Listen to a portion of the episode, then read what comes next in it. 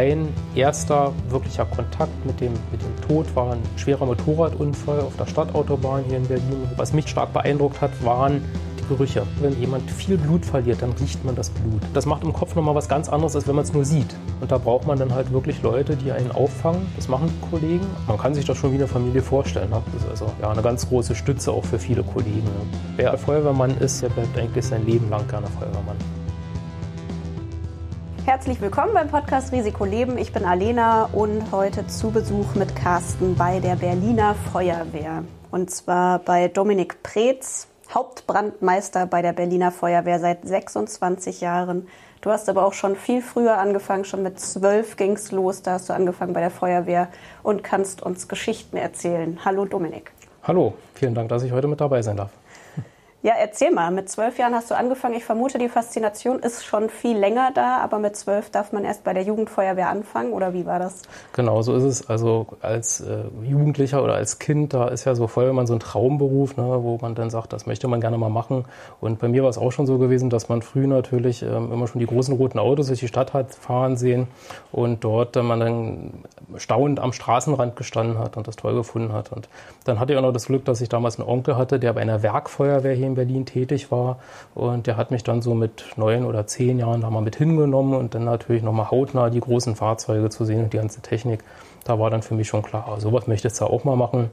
Und ähm, zwei Jahre später hat sich halt schon die Möglichkeit ergeben, zu einer Jugendfeuerwehr zu gehen in Berlin. Da zieht man also einen ganz großen Teil des Nachwuchses der Freiwilligen Feuerwehren raus, aber auch der Berufsfeuerwehren. Auch wir profitieren natürlich davon, dass Kräfte, die früher in der Jugendfeuerwehr waren, sich dann bei der Berufsfeuerwehr bewerben und natürlich schon so ein gewisses Rüstzeug mitbringen und äh, die Feuerwehr schon so ein bisschen kennen. Und so war es bei mir halt auch gewesen.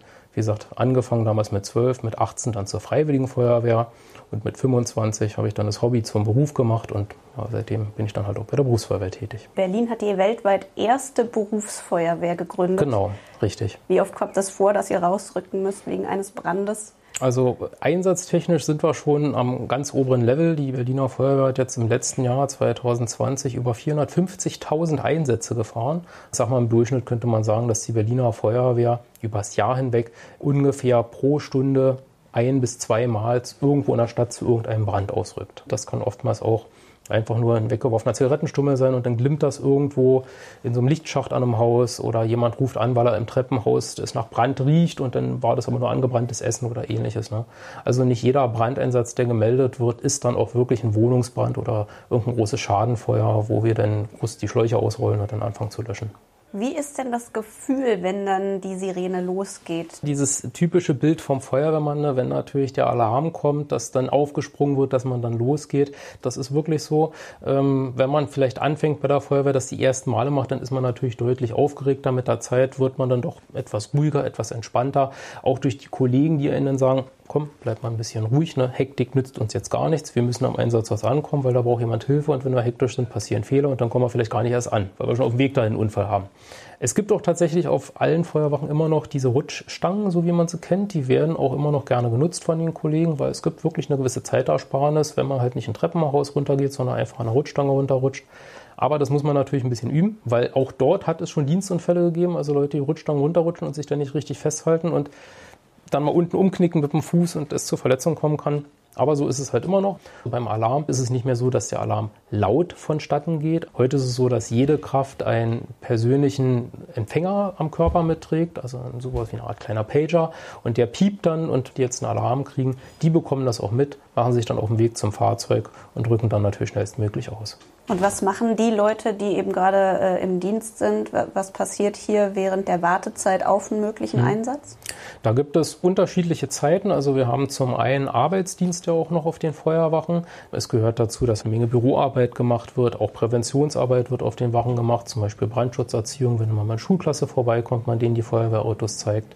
Es wird Ausbildung während der Zeit auf der Wache gemacht. Junge Kollegen werden ausgebildet. Man macht Fortbildung, Dienstsport. Äh, wird auch auf den Wachen gemacht. Also Da ist eigentlich eine ganze Menge zu tun. Ähm, dann gibt es natürlich eine Ruhezeit, wo die Kollegen sich dann auch mal auf den Stuhl setzen können oder auf der Couch sitzen, mal Fernsehen gucken, wo dann mal nichts passiert und man dann auch mal ein bisschen mehr Ruhe hat, um durchzuatmen. Gab es bei dir mal eine ganz absurde Situation, wo dann der äh, Einsatz kam? Ja, ich habe es auch schon mal gehabt, dass man halt nachts irgendwo auf der Couch gelegen hat, hat die Beine übereinander geschlagen und dann kam der Einsatz und man war so ein bisschen weggedöst und steht auf und merkt mit immer, oh, das eine Bein ist völlig eingeschlafen und taub, ruft dann den Kollegen hinterher, du, ich brauche noch fünf Sekunden, ich muss mein Bein erstmal wach kriegen. Ne? Das hat man mal so, aber ansonsten wenn der Einsatz kommt, dann kommt er. Also das Kurioseste, was noch in der Nacht vielleicht passieren könnte, ist, dass man wach wird und denkt, oh, Einsatz, eigentlich müsste ich ja gerade auf Toilette. Aber da hat man dann Pech gehabt, sage ich mal. Da muss man dann mal durch und sagen, so, das musst du jetzt noch mal eine halbe Stunde verkneifen. Und meine Oma würde sagen, dann schwitzt man es halt aus. Das, das geht dann. Irgendwie kommt man da durch. Der Adrenalinpegel, der dann natürlich relativ schnell bei jedem Einsatz steigt, der sorgt dafür, dass dann auch mal so ein Gefühl unterdrückt wird und der Körper sagt, ne, da musst du jetzt eine halbe Stunde warten und dann kannst du immer noch auf Toilette gehen. Ne? Warst du schon bei Einsätzen dabei, wo wirklich auch was passiert ist? Entweder mit anderen Menschen oder mit Kollegen? Ja, also ich erinnere mich an einen Einsatz in Moabit vor Jahren wo ähm, es einen Wohnungsbrand gab und wo zwei Kräfte von uns von der Feuerwehr, das waren auch noch Kräfte der Freiwilligen Feuerwehr, dann aus dem fünften Stock springen mussten, weil die durch den Brand wirklich im Treppenhaus gab es eine Durchzündung, die standen mit einmal oben mitten in den Flammen drinne und hätten sich in dem Moment überlegen können, entweder wir bleiben jetzt hier oben in den Flammen und wären wahrscheinlich ums Leben gekommen mit der Zeit oder haben halt ein Treppenhausfenster eingeschlagen, sind aus dem fünften Stock einfach gesprungen, weil sie wirklich schon mittendrin standen, die, die Bekleidung war teilweise schon verbrannt. Sie haben beide glücklicherweise überlebt, aber waren schwer verletzt, also hatten schwere Brandverletzungen, aber auch äh, schwere Verletzungen, Knochenbrüche, Beckenbruch und sowas. Also die waren wirklich lange dann im Krankenhaus. Sowas nimmt natürlich dann die ganzen Leute, die im Einsatz von der Feuerwehr waren, besonders stark mit, weil jeder hat die gekannt. Und wenn dann natürlich noch eigene Kollegen, mit denen man viel Zeit zusammen verbracht hat, mit denen man noch vor einer Stunde zusammen gelacht hat auf der Wache, denen wird einmal sowas passiert, dann ist natürlich so eine Gruppe ganz besonders stark betroffen. Du hast selber einen Unfall erlebt 2017 nachdem du auch tatsächlich ein halbes Jahr lang arbeitsunfähig gewesen bist. Und der fand aber am Ende gar nicht in so einem brennenden Haus statt. Was ist da passiert? Ich hatte im Rettungsdienst einen Einsatz in einem Pflegewohnheim, ein älterer Bewohner, der dort einen, einen Schlaganfall erlitten hat und wir mussten ihn also auf die Trage legen, liegend transportieren und ihn aus dem Haus bringen. Und beim aus dem Haus bringen dann zu zweit gab es noch so einen kleinen Treppenabsatz von drei, vier Stufen draußen an der Häuserkante, weil die Räder sind nicht rübergegangen, was dafür gesorgt hat beim Absenken, dass mich die gesamte Trage nach hinten gedrückt hat, also die Treppe runter. Und ich bin dann ins Stolpern gekommen, bin eine Stufe runtergestolpert und bin dann aber auf meinem ähm, linken Sprunggelenk leider umgeknickt und auf diesem umgeknickten Sprunggelenk musste ich dann stehen bleiben, weil mit dem anderen Fuß war ich dann noch unter der Trage, habe versucht die Trage zu halten und das hat allerdings dafür gesorgt, dass dann also das gesamte Gewicht der Trage, mein eigenes Gewicht auf dem umgeknickten Bein lagerte und hat dafür gesorgt, dass dann halt das Gelenk gebrochen ist, Sehnen gerissen sind. Problem wäre gewesen, hätte ich jetzt in diesem Moment nachgelassen, dann wäre nicht nur ich verletzt gewesen, sondern der Patient auf der Trage, mit dem wäre ich da die Treppen runtergefallen. Der wäre so vielleicht am Ende auch noch verletzt gewesen, zusätzlich zu seinem Schlaganfall. Und das versucht man natürlich als Feuermann dann in dem Moment noch zu verhindern. Als du hm? da hingst und merktest, jetzt geht hier ganz viel in meinem Körper kaputt, was, was war das für ein Moment? Hast du dich über dich selbst geärgert oder hast du den Schmerz einfach nur gefühlt oder hattest du Sorge um oh. den Patienten? Wie war das? Das erste war, was ich im Kopf hatte, du musst jetzt die Trage festhalten. Wenn du jetzt einknickst, zurückfällst, dann fällst du mit dem Patienten noch runter. Und ich habe halt die ganze Zeit gedacht, wenn der jetzt auch noch runterfällt und der bricht sich jetzt auch noch irgendwie ein Bein oder sowas, also da, da, kommt dann auch so ein bisschen, oh Gott, wie peinlich ist das denn? Dass dir als Feuerwehrmann so sowas passiert und dann auch noch jemand nochmal verletzt wird dabei. Ne? Also das war so der erste Gedanke gewesen, eigentlich wirklich in dieser Sekunde. Danach, als wir den Patienten wieder so weit gesichert hatten, der Kollege die Trage reinziehen konnte, da kam dann eigentlich das, dass ich erst selber mal nach unten geguckt habe, auf mein Sprunggelenk. Und das tut schweinemäßig weh, auftreten war nicht mehr gewesen. Ne? Also es ging überhaupt gar nicht. Und dann hat man schon gemerkt, also irgendwas ist jetzt im Sprunggelenk kaputt gegangen. Da war mir eigentlich schon klar, das gibt eine längere Auszeit jetzt. Ne? Also da geht es nicht sofort wieder auf die Wache und nach ein paar Tagen ist wieder alles in Ordnung. Ein halbes Jahr bist du ausgefallen? Ja, also ein halbes Jahr komplett raus, ein halbes Jahr war ich komplett ähm, krankgeschrieben, war zu Hause gewesen dann. Und danach bin ich immer noch ein Jahr lang insgesamt immer noch zum Arzt gegangen, hatte so alle drei Wochen meine Termine.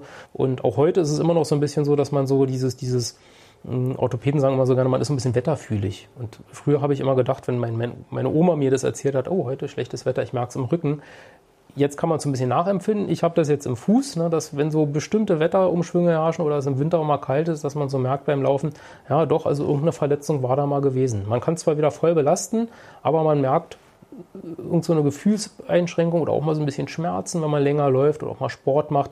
Das hat man immer mal noch. Ne?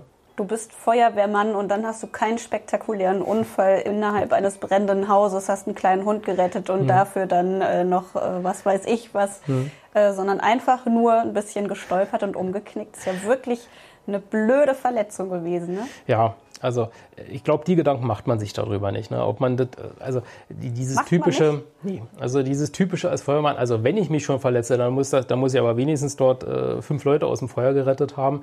Äh, Unfälle passieren eben. Ne? Also das ist, äh, sowas sucht man sich ja nicht im Vorfeld aus, dass man sagt, oh heute bei dem Wohnungsbrand da werde ich mich, aber da rette ich drei Leute und dann verletze ich mich noch dabei. Ne? Äh, das passiert halt einfach. Also sowas ist ja nie geplant. Sauer auf mich war ich eigentlich nicht. Es waren diese Umstände, dass es halt alles sehr schnell gehen muss. Diese kleine Kante, die man nicht gesehen hat, die dann dafür gesorgt hat, dass die Trage mich nach hinten drückt und ich stolpern kann. Es ist halt so gelaufen, wie es damals gelaufen ist. Ich konnte es nicht ändern. Ich hatte allerdings auch nicht Angst, dass man jetzt komplett aus dem Beruf zum Beispiel rausfällt oder ähnliches. Es gibt hier eine gute Dienstunfallfürsorge. Also man bemüht sich natürlich um die Kräfte, dass diese dann, je nachdem, was ihnen widerfahren ist oder was sie vielleicht als Krankheit haben, dass man die auch in den Einsatzdienst oder in den, in den Betrieb wieder zurückholt. Und von daher war mir eigentlich schon anfangs klar, natürlich habe ich immer gehofft, man geht wieder in den normalen Einsatzdienst zurück tatsächlich hat es wirklich drei Jahre komplett gedauert, bis ich dann also wieder volltauglich geschrieben wurde. Also ich könnte jetzt wieder ganz normal zurück auf der Wache, könnte ganz normal wieder im Einsatzdienst fahren, im Rettungsdienst fahren. Aber an der Pressestelle habe ich mich so gut eingelebt, also ist man dann sozusagen an eine andere Stelle reingekommen. Hast du denn mit deinem Schicksal gehadert? Ähm, warst du traurig, dass du eben deinen, deinen Traumberuf nicht mehr ausüben konntest? Nicht wirklich traurig. Also ich sag mal, bei mir war es halt so gewesen, dass ich durch die Feuerwehr halt schon lange Jahre bei der Feuerwehr bin. Ich glaube, wenn man vielleicht gerade anfängt bei der Feuerwehr und hätte so das erste Jahr hinter sich, ist stolz, dass man jetzt wirklich die Ausbildung hinter sich hat und dass man jetzt anfängt zu arbeiten und, und auf der Wache ist und richtig äh, bei der Feuerwehr ist. Und dann kommt so ein Unfall. Ich glaube, dann hadert man deutlich mehr mit sich und denkt, ach du Scheiße, wie konnte mir denn sowas passieren? Aber bei mir war es halt so, so gewesen, ich habe bis dahin halt schon ähm, über 20 Jahre Einsatzerfahrung, Diensterfahrung hinter mir gebracht. Es gibt jetzt nichts, wo ich sagen würde, ich wollte noch unbedingt gerne mal einen großen Dachstuhlbrand miterleben oder sowas, wobei ich das sowieso so sehe bei der Feuerwehr. Wenn wir nichts zu tun haben, geht es dem Bürger gut. Ja, und deswegen denke ich immer, eigentlich ist es besser, wenn wir nichts zu tun hätten bei der Feuerwehr. Ne? Keine Abenteuerlust? Aber gewisse Abenteuerlust gehört bestimmt bei der Feuerwehr mit dazu. Aber man soll es nicht drauf anlegen. Also wenn man sagt, dass man die ganze Zeit wach ist und sagt, ah, ich hoffe, heute haben wir einen Wohnungsbrand, ich hoffe, heute haben wir einen Wohnungsbrand, dann bedeutet das ja im Umkehrschluss immer, dass ich auch hoffe, dass irgendwo vielleicht einer geschädigt wird. Und das ist aus meiner Sicht so, so ein falscher Herangehenspunkt aus dem, was den Beruf des Feuerwehrmanns ausmacht. Ne? Wir sind halt dafür da, wenn es dazu kommt, dass wir den Leuten helfen können. Aber ich kann nie über so einen Einsatz froh sein. Gab es Momente, die dich richtig mitgenommen haben in deinem Leben als Feuerwehrmann? Ich denke, eine der, der schwierigsten Situationen, die man als Feuermann oder denen man als Feuermann begegnen kann, ist, wenn man mit dem Tod konfrontiert wird. Mein erster wirklicher Kontakt mit dem, mit dem Tod war ein schwerer Motorradunfall auf der Stadtautobahn hier in Berlin, wo ein Motorradfahrer halt ähm, ums Leben gekommen ist. Und äh, das war auch kein schöner Anblick gewesen, ähm, was man da ertragen musste. Aber bei uns gehört ja neben dem Rettungsdienstlichen dann noch die Leichenbergung mit dazu.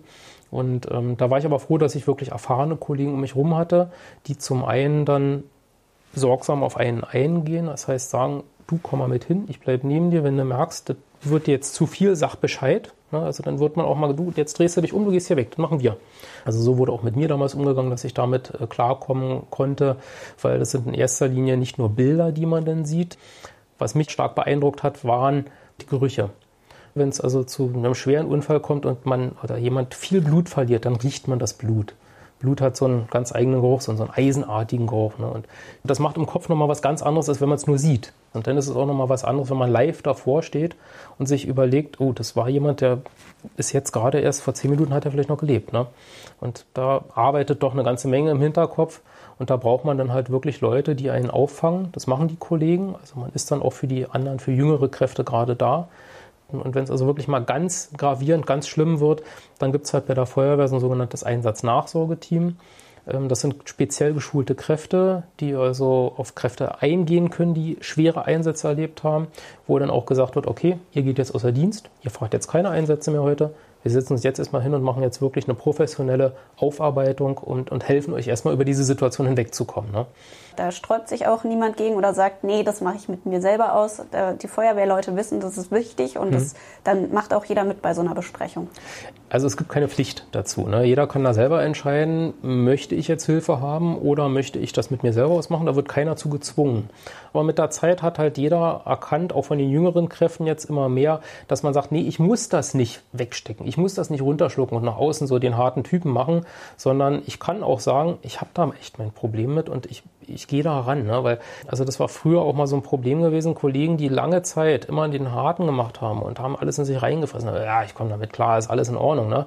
Dann kommt das irgendwann im Hinterkopf zum Tragen. Irgendwann kommen vielleicht Situationen und Szenen wieder zum Vorschein, die dann vielleicht dafür sorgen, dass man nicht mehr sich Hilfe holt, indem man mit Kollegen spricht, mit Partnern oder mit professioneller Hilfe, also zum Beispiel einem Psychologen, sondern dass man dann irgendwo anders hin flüchtet und vielleicht anfängt, zum Beispiel Alkohol zu trinken. Das gab es also auch schon, dass Kollegen früher äh, dann mehr Alkoholiker gewesen sind in der Feuerwehr. Und heute geht man damit anders um. Heute sagt man doch eher, nee, wir sind Menschen, wir, wir können auch Gefühle zeigen und können auch mal sagen, das hat mir, ging jetzt bei mir an die Nieren und ich habe da ein Problem mit, wo du aber besser verarbeiten kannst und vielleicht später, dass einem so, ein, so eine Situation nicht mehr so auf die Füße fällt. Ihr arbeitet auch immer in einem bestimmten Team zusammen. Wie ist der Zusammenhalt in diesem Team dann?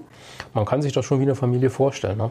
Also bei der Feuerwehr ist es ja so, ähm, wir arbeiten auf den Wachen im 12-Stunden-Dienst. Früher war das ja noch der 24-Stunden-Dienst gewesen. Das heißt, man verbringt mit den Kollegen wirklich einen gesamten Tag zusammen. Und das sind ja nicht nur Einsatzsituationen, sondern auf den Wachen wird auch ein normales Tagesgeschäft, normales Leben abgehalten. Man isst zusammen, man kocht zusammen, man guckt Fernsehen, man macht zusammen Sport, man reinigt die Autos zusammen. Also das ist schon ein Zusammenhalt wie eine Familie. So eine Feuerwache wird auch ein gewisser Teil der Familie immer ersetzt bei vielen vielleicht auch manchmal die Familie. Wenn man vielleicht sonst alleine ist und keinen Partner hat, dann ist die Feuerwehr wirklich ein Teil der Familie, auch ein großer sozialer Rückhalt. Da kommen halt die Kollegen auch halt auch auf einen zu, wenn man schon merkt, es geht einem mal nicht so gut. Das muss jetzt nicht mal aus dem Einsatz heraus sein, weil man merkt, man hat einen schweren Einsatz gehabt, sondern kann ja auch mal im privaten Bereich sein, dass jemand irgendwie Probleme hat. Ne? Du bist ja nach deinem Unfall nicht wieder zurück in den Einsatzdienst gegangen, sondern in die Pressestelle. Jetzt hm? bist du Pressesprecher auch der Berliner Feuerwehr.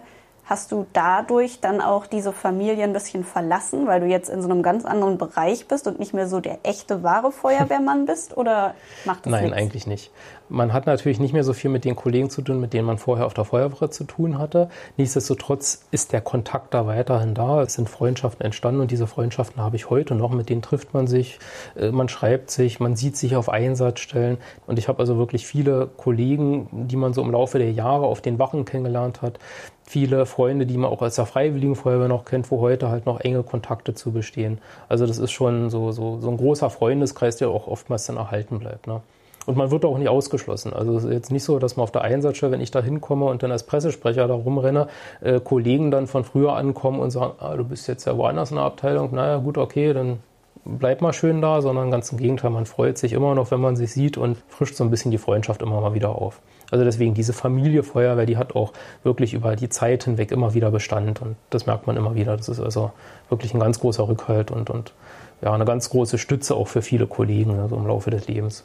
Keine Frotzeleien, kein Spruch über den Prez, der sich damals den Fuß umgeknickt hat oder so, oder kommt das schon auch vor? Naja, vielleicht so im Lustigen. Also was im Hintergrund gesprochen wird, das weiß nie jemand, nur ob da auch mal einer so sagt, ah, guck mal, der ist jetzt in einer Pressestelle oder sowas oder ist in einem sonst was für einer Abteilung gelandet.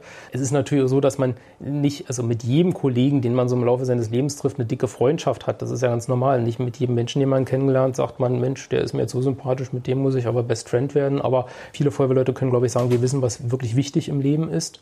Und wenn man sieht, schwerer Verkehrsunfall und zum Beispiel Eltern verlieren dort mit immer ihr Kind im Unfall dann sagt man, das ist ein Problem. Das ist ein richtiges Problem. Und viele Probleme, die man so im Leben oftmals hört von anderen Leuten, da denkt man sich so, also da relativiert sich vieles. Ne? Und man denkt sich dann so, das ist kein großes Problem. Du giltst jetzt wieder als volltauglich. Du kannst genau, also, wenn richtig. du möchtest, könntest du jetzt wieder in den äh, Einsatzdienst zurückgehen. Richtig. Also ich Wäre das eine Option? Hast du manchmal doch auch Lust nochmal drauf? Ja, natürlich. Also wenn man Feuerwehrmann ist, dann ist man mit ganzem Herzen Feuerwehrmann. Ich bin nicht bei der Feuerwehr, weil ich sage, ich habe den sicheren Beamtenstatus. Ich bin nicht bei der Feuerwehr, weil ich sage, ich habe da ein gutes Gehalt, sondern ich bin bei der Feuerwehr, weil ich das gerne mache, weil ich gerne anderen Menschen helfe. vor zwei Jahren, weiß ich, da war ich auf einer Einsatzstelle als Pressesprecher. Das war ein großer Brand gewesen, wo eine große Fabrikhalle brannte. Das hat sich über die ganze Nacht hingezogen und war sehr langwierig, weil da eine hohe Brandlast war. Also es war so ein, so ein Palettenlager. Da lagerten wesentlich wie viele tausend Paletten, die alle abgebrannt sind. Und wir waren da lange vor Ort halt gewesen mit sehr vielen Kräften. Und irgendwann stand ich irgendwann auf der Rückseite des Gebäudes, wo keine Kräfte da waren, aber trotzdem brannte es immer noch. Die Halle war schon eingestürzt, an vielen Ecken brannte es immer noch, aber es waren halt keine Personen mehr gefährdet. Es ging darum, mit Radladern musste das alles auseinandergezogen werden, musste abgelöscht werden. Also langwierige Einsatzstelle, ne, aber keine große Gefährdung mehr.